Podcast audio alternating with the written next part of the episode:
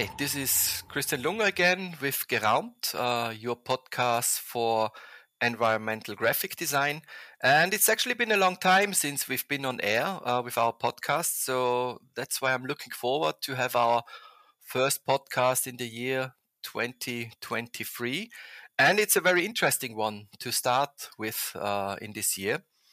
Um, I will be talking to Svavar Knutur today, who is uh, a folk musician, and he's uh, from Iceland, Iceland in in English. Um, he's a folk musician. He um, has quite a, a, rich discography, so he's written a lot of songs. And I became aware of Svavar actually via Facebook, via social media, and I was quite interested. Uh, he, he he's somebody who is always posting little uh, posts from where he's living from from where his life takes part and that's when i i recognized um, when i came to his website that he's actually a folk singer and he has some quite interesting uh, um, texts on his websites. He's talking about the angst-ridden uh, serenity of long winter nights and the insomnia of 24 hours glaring summer sun. So that really attracted me. And since uh, I'm an environmental graphic designer as well, and we do a lot of work outdoors, and the the notion of place is quite important for us. I thought let's talk to Svavar and see how a musician um, is influenced by place or is even influencing place. And since Svavar mm-hmm. is from Iceland and it seems that his home country has influenced his work, and he's doing a lot of touring. So that might be a very, very interesting conversation. So, Svavar, I'm really happy that um, this podcast can uh, take place, that you can find time, and especially in the connects now that you're coming to Innsbruck, which I'm really looking forward to. So, welcome, Svavar, to this podcast, and I'm looking forward to talking to you. Uh, hello, Christian. Well, uh, great, great to uh, great to see you and uh, well hear you and uh, be part of your uh, podcast. Um, I'm really happy to to join you. Um, we have just talked a little bit before we started the um, official recording. Um, could you tell our listeners where you're actually located, where you're coming from? Yeah, speaking of place, um, I used to live in Reykjavik, the, the capital of Iceland. But I always uh, I, I, felt it was a little bit, uh, it was not for me. So I moved with my family. We we all moved to to Akureyri, which is a, twenty thousand people town in the north of Iceland. Mm-hmm. Uh, it's called the capital of the north, and it's it's it is the capital town of the north of Iceland, and uh, it kind of reminds me of Innsbruck actually because it's got mountains on almost every side except for north. So okay. Um, and even in the north, we have a windbreaker mountain called Kaldbakur or Coldback. Mm-hmm. And Kaldbakur is, is a, a, special mountain because it takes the north wind. So it, it uh, captures the, the, the north wind when it's coming and slows it down and takes a little bit of the snow and, and, and ice and uh, rain if it's mm-hmm. coming in from the north. So it's actually a really interesting mountain. Does that mm. um, that's probably something that that you can feel very intensely during the winter time? Does that have an impact uh, during the summertime as well? This mm. mountain does it make something with uh, where you're living at? Yes, uh, the difference between uh, Reykjavik, for example, and Akureyri is that Reykjavik is built on a peninsula, mm-hmm. so everywhere around it is uh, ocean almost. Mm-hmm.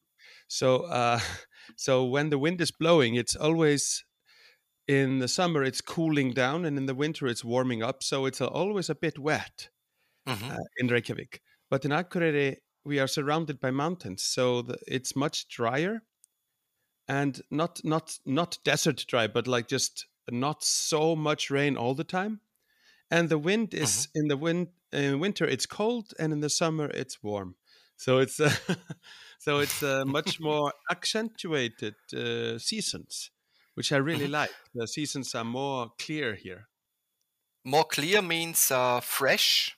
Or, uh, no, I, I, I, think I know what you mean. If if it's after a rain, for example, I feel the air is different, and you see the things much sharper uh, sometimes. Yeah, the, well, sharper would be what also a way to describe it. The winter is colder, the summers are warmer, mm-hmm.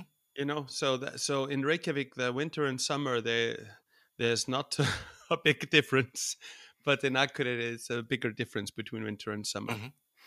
Um, it's uh, really like uh, sheltered by the mountains, and uh, the mountains really uh, make up so much of our environment all mm-hmm. around us. You describe yourself as a folk singer. Um, and um, I really have to ask because these formulations you had on your website, I think they were very specific on how, the, at least how I felt, um, on how, especially when I listened to your music as well, um, on how it influences your music. This, if you if you talk about uh, the angst-ridden serenity of long winter nights, does that mean you're in in this part of the world where in the winter you actually get really little sun? But during the summertime, you really have very long periods, even 24 hour summer uh, sun time. Is it already that far up north? Yeah, yeah, we have uh, we have uh, 24 hour days in like uh, th- for three weeks, four weeks in the summer, and uh, it's it's really bright, and uh, there's the sun just doesn't go down really. Mm-hmm. Um, and and it's not as charming as you might think. it really, um, um, speaking about place, it really disturbs your inner clock. You know, okay, the inner timekeeping of your body, of your mind, and you get confused. The kids don't know how to go to sleep. You know, mm-hmm, uh, mm-hmm. my children in the in the summer, like when they are small, um, and the, the, sun it just does not get dark, and they are like, no, I don't want to go to sleep because it's not night, and uh, the night just doesn't come for them. Mm-hmm. Um, but in the winter, it gets really yeah. I mean, we have maybe two or three hours of light, maybe four hours of light mm-hmm. in the darkest part, but it's not completely light. It's more like twilight. Uh, and the and the mountains also uh, block a little bit the sun uh, because it is so low, and then it's just behind the mountains as well. Mm-hmm. Uh, so it, it's very shady in the winter, but that's I actually like that. Mm-hmm. Um, uh, darkness is is a good uh, it's very good to, to to to be introspective and thinking about uh, issues in the world and sitting down, lighting a candle, playing a guitar. You know, darkness is is perfect for that. Drinking mm-hmm. some co- coffee in the morning in the darkness, and or or or cocoa in the evening, and it's cozy. Like in the darkness, you can always take a blanket and uh, light a candle, and and then everybody is you know having a very nice time so if if you look at your work as an artist as a musician mm-hmm. um, although you're playing theater as well i followed your your social media posts on on the theater piece that you you made in in, in germany where you participated in germany so it's probably not only a musician but other forms of uh, artistic uh, impressions as well um, but how would you say uh, is the hypothesis correct? That's probably the first question. That your home country, the places where you live and lived, have influenced your your style of music and the kind of stories that you're telling.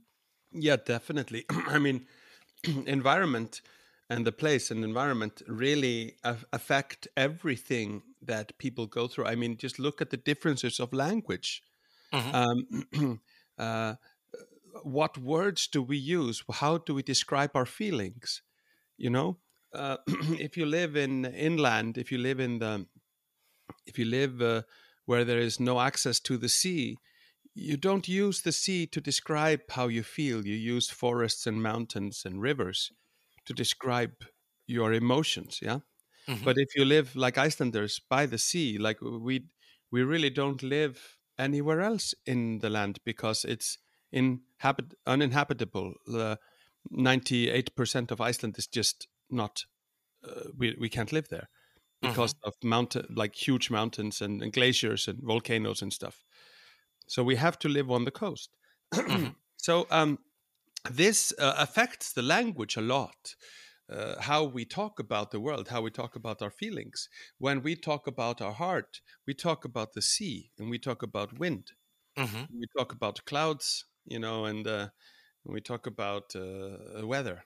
And you're using but, them as a metaphor. Metaphors. Yeah, these are metaphors mm-hmm. for mm-hmm. speaking mm-hmm. about life. But when a person from, for example, let's say middle of America, like in Idaho, you know, they are talking about their feelings. They would never talk about a ship. You know, mm-hmm. they would never talk about uh, uh, a storm of, of, of waves or something like that. And and Which that's, is... then then this this becomes the clang of the language. This becomes the rhythm of how you speak, and it also affects the melody of how you talk about your life because the melody of when you talk about things like mm-hmm. the sea is much different from the melody that you use when you talk about the forest. Mm-hmm. You know, because you know this word uh, onomatopoeia. Onomatopoeia. Uh, it's no.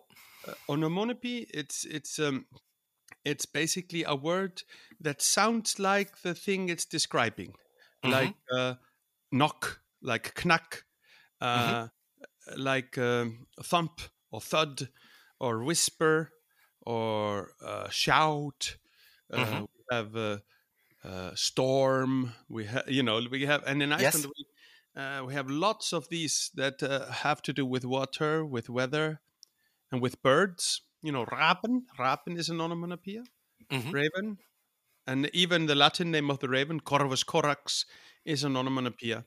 So mm-hmm. in almost every language, the raven has a, a name that is like, you know. Ah, so in uh, your language is actually that the sound certain things make are actually the name as well.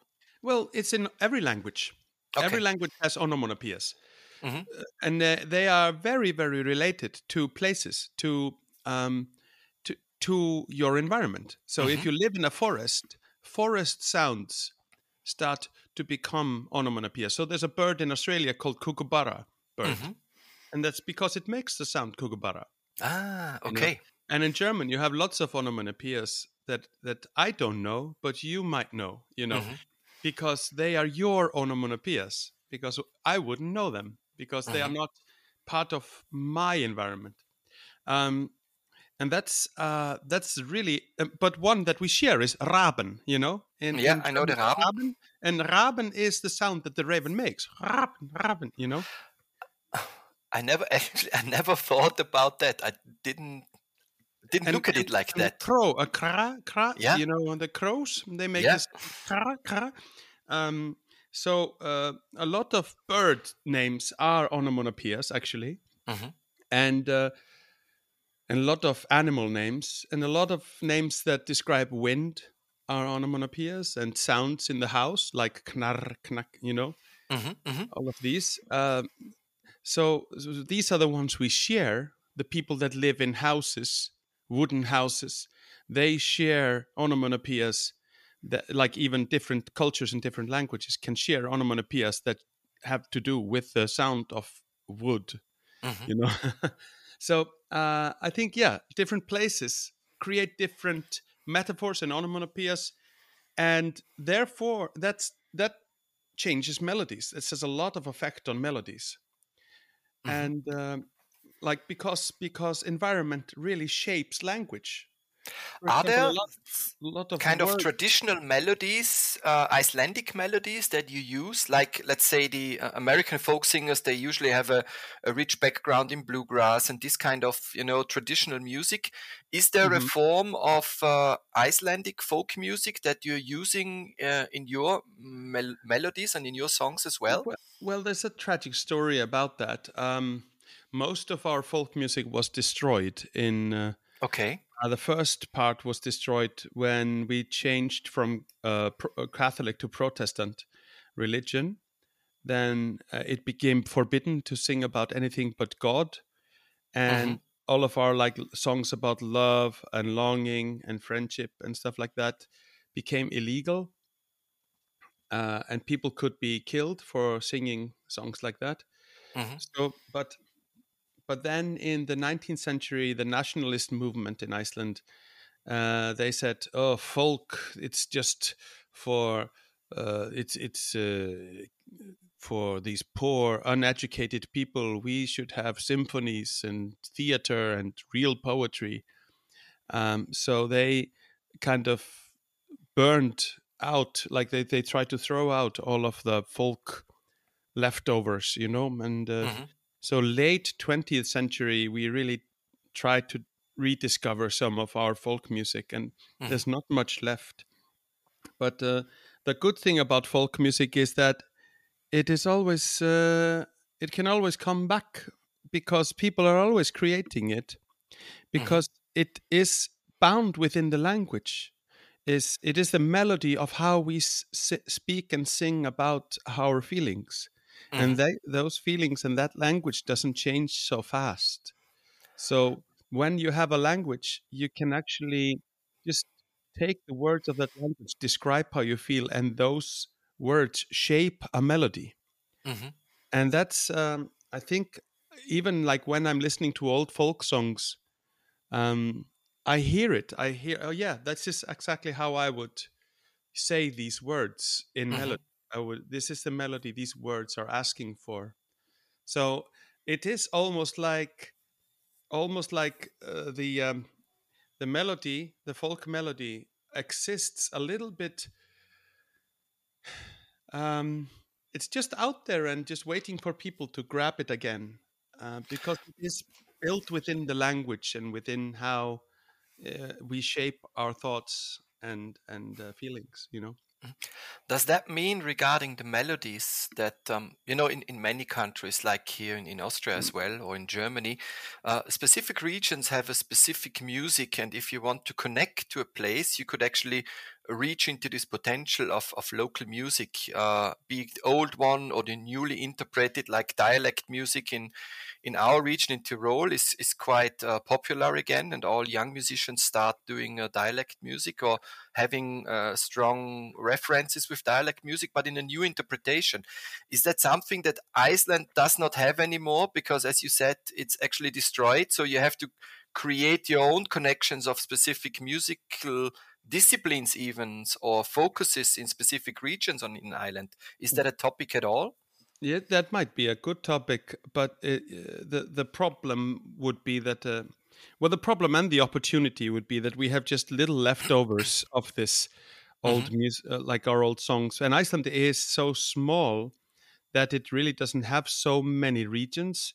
And when they were cleaning up the icelandic language they made the dialects uh, not something you know un they, they didn't want them so they made them uh, uh, undesirable mm-hmm. but uh, there there are dialects and they persist even mm-hmm. if people try to get them out uh, they come back because it's just the way the mountains and the fjords and the weather shape how people talk mm-hmm. um, it's a certain squint it's a certain feeling it's a certain like the people that live in the West Fjords and the people that live in the East Fjords, mm-hmm. um, they experience mornings and evenings differently. You know what I mean? Yes. Because the sun is over the sea in the evening for one and in the morning for the other. Mm-hmm. So uh, one part of the day has a different meaning for one group than the other and that's that I love, you know. And when you live in the north of Iceland, the sun is setting in the sea all the time, and uh, in the summer, and it licks licks the the horizon. You know, it and licks the a, horizon. That's a nice. yeah, we, we say this like it. it the sun is, is licking the horizon, and mm-hmm.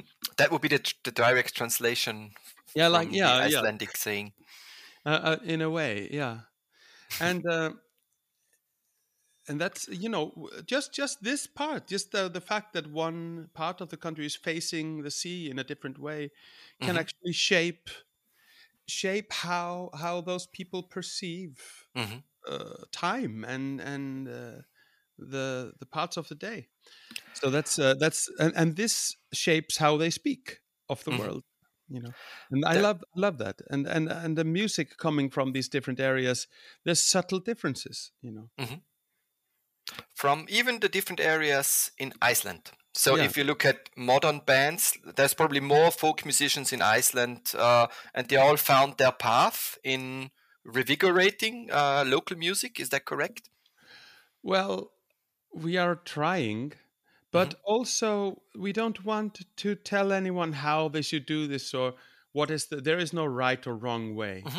so we say just write what is in your heart. Just sing in icelandic about what you feel and that will be right. That mm-hmm. will be your truth and your story and that will be your melody. As long as you're not writing we say think in icelandic you know? Think about your feelings. Express yourself with icelandic words mm-hmm. and then you will have an icelandic melody as somebody who is we've now talked a lot about how your probably birthplace or your living place influences you as a musician and how you look at the world and how you express yourself. Um, you are somebody who is traveling a lot, um, especially to Germany, and I've seen lately that you have been in Portugal. Does that have an influence on on your music as well? It is like moving to other places basically and um, mm-hmm. getting the influences like portugal probably is with the fado i don't know how, how close it is on an emotional level regarding folk music um, does does that influence uh, your your artistic view your expression uh, in yeah, some way extremely but i would not yeah um, first of all it gives me perspective a lot of perspective mm-hmm. and i can see things from different sides that I can connect things from different uh, ideas and different ways of seeing the thing. For example, when I was in Portugal and I had been to Spain uh, as well, I I suddenly saw a parallel between Portugal and Spain and Sweden and Norway. Well, Norway and Sweden, because Portugal faces the Atlantic and Spain faces the Mediterranean. Mm-hmm. And Norway faces the Atlantic and Sweden faces the Baltic. And the Baltic and the Mediterranean are inland seas that are mostly used for trading, you know. But the mm-hmm. Atlantic is a wide sea that is uh, used for exploring and adventure, and it's the unknown. And uh, it it gave me this feeling that Portuguese people and Icelanders and Norwegians have a common thread in how we sing and speak melodies and and subject matter and Swedish people and Spanish people have more in common in some ways, mm-hmm. and and that that that shapes, like for example, Swedish folk music is a lot more playful, a lot more like you know, uh, mm-hmm. it's it's much more than you know, like um, lot, lots of fun melodies and playing and, and a little bit expressive and joy and and um, and uh, extroverted, you know. Mm-hmm.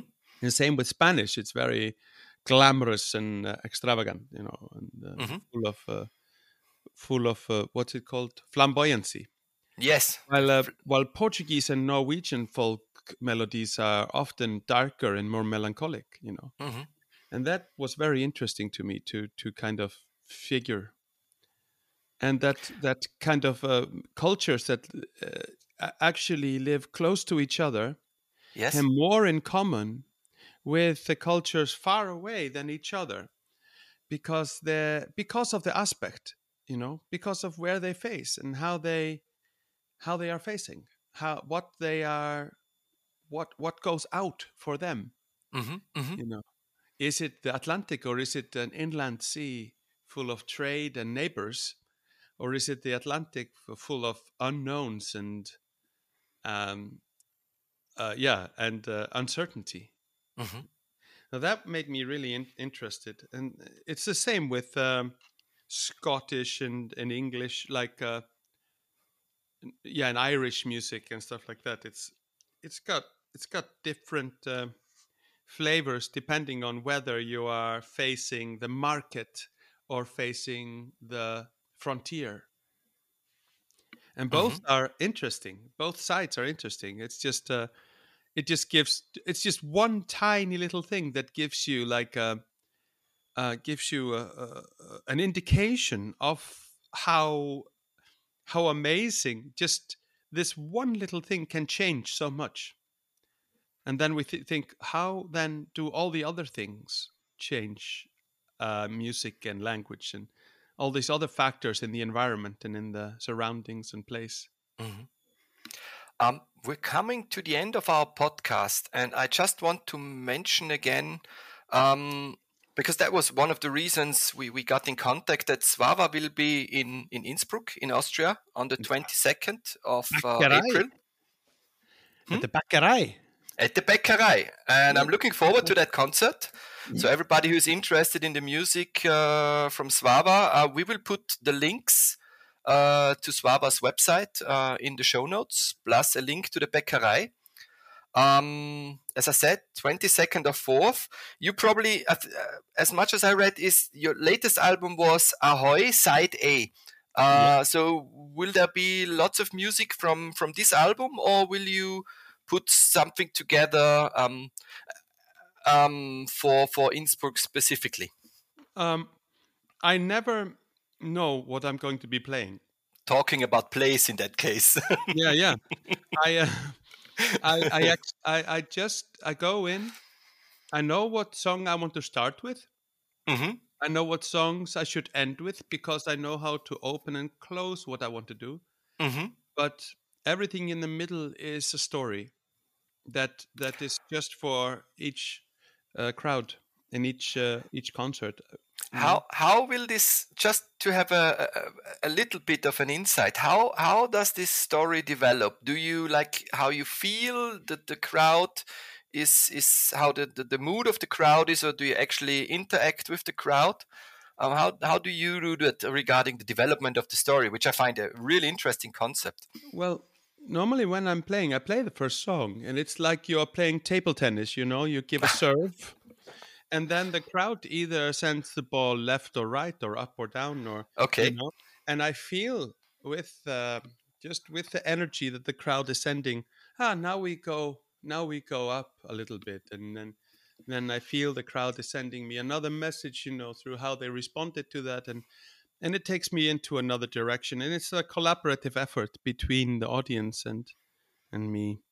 That that was a nice term because I'm a service designer and I'm, we're always talking about okay what is special on a service? It's collaborative. And I think a concert is such a thing that um, the beauty of a concert is usually a joint process. So if a musician can trigger the best of the crowd and the crowd can trigger the best in the musician i yeah. think the whole evening will be uh, phenomenal that's my favorite concerts where i really don't have to think anything about which song to play next because because it just comes out because the audience is just so generous and ready to work with me on this mm-hmm. i think i think uh, the, the the most difficult concerts i ever go to if i go to a concert is the where i get the feeling that the artist has a, a set list that they are just following, mm-hmm. like 13 or 15 songs, and they just plow through the set list because, yeah, we have to promote this new album, and that's why we have to do eight songs from that. And mm-hmm. no, I mean, uh, no. I, you know, that's that's kind of uh, you're wasting such a valuable resource, which is the love and friendship and and, and charity of the audience and and uh, the generosity of the audience to you as an artist that they want mm-hmm. to give you so many hints and so much feedback I like this very appreciative and, and respectful approach. I think that that is the good basis for good relationships in, in, in any, let's say, profession um, or calling. It depends on how yeah. how high uh, one want to place whatever he's doing. well, um, Christian, I think uh, art and uh, the uh, music is suffering from capitalism, uh, and I, you know, I know capitalism isn't all bad, you know, but mm-hmm. um, I think capitalism has made music into this specialty field that uh, artists are supposed to be some kind of adored gods or mm-hmm. or or some kind of heroes, and people are supposed to adore them more than they just like the people that are giving them food in the market you know mm-hmm. but but the but the truth is an artist is just the same as everyone else we are just supposed to be on the floor and being part of what makes a community a good thing mm-hmm. and uh, we are supposed to enable a, a good uh, cultural um, societal uh, you know we're supposed to facilitate that Mm-hmm. But but somehow we, it has been t- turned into this quest for stardom that you are supposed to be adored rather than appreciate it as just the the guy that makes the really good uh, bread, you know. Mhm.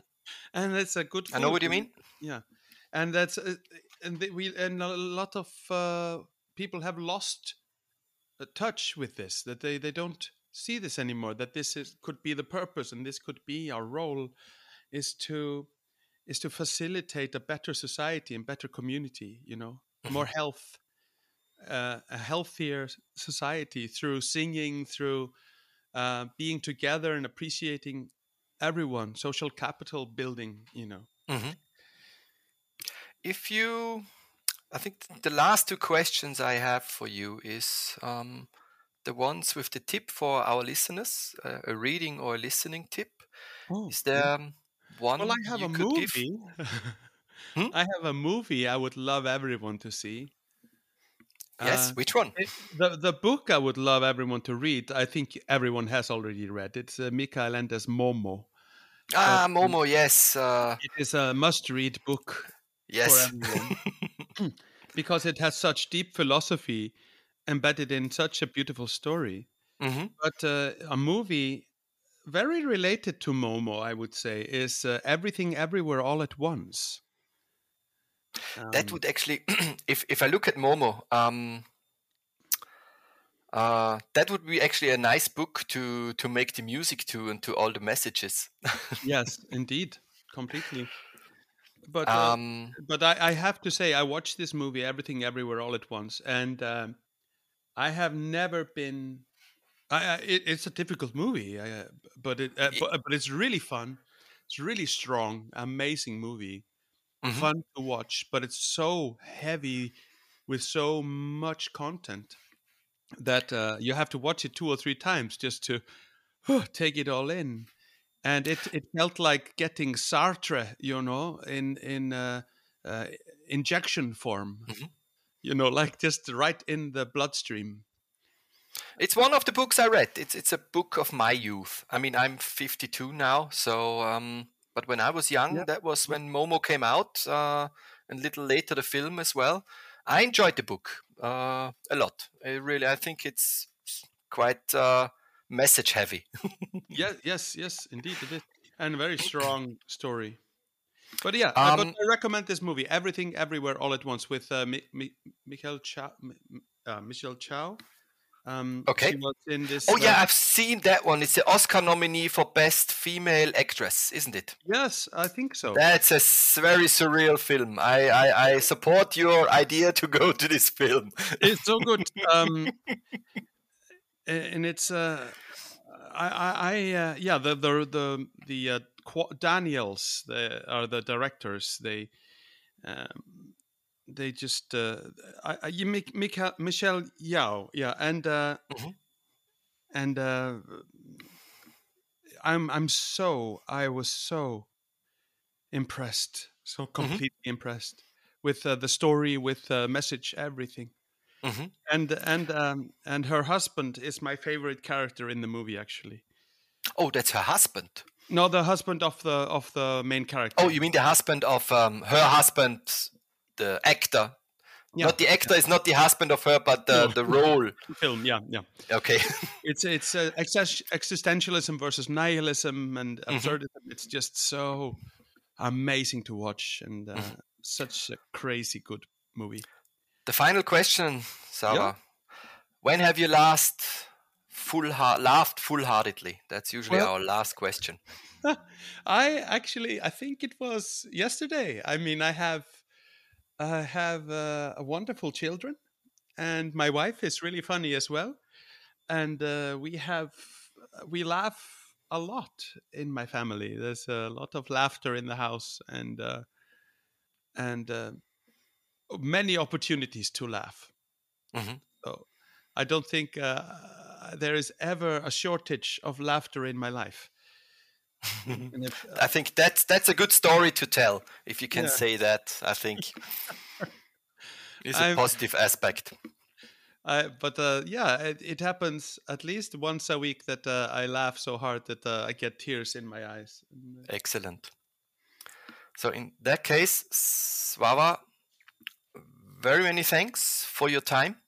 Oh, thank you. Uh, for your insight in music and place. I, I learned a lot, um, and it's always interesting uh, to talk to somebody who is basically not so focused on working visually, but approaches the whole concept of, of place uh, with different points of view. Um, yeah, thanks for your time. And um, again, I say concert, 22nd or 4th. I will put all the links in the show notes. Yeah. And I hope we'll see us there. Yeah, I, I hope so too. I really miss the bakery. It was one of my favorite places to play a couple of years ago before COVID. Mm-hmm. So now we're coming back. Thanks a lot. Well, thank you so much, Christian. And, and you have a wonderful uh, spring coming up.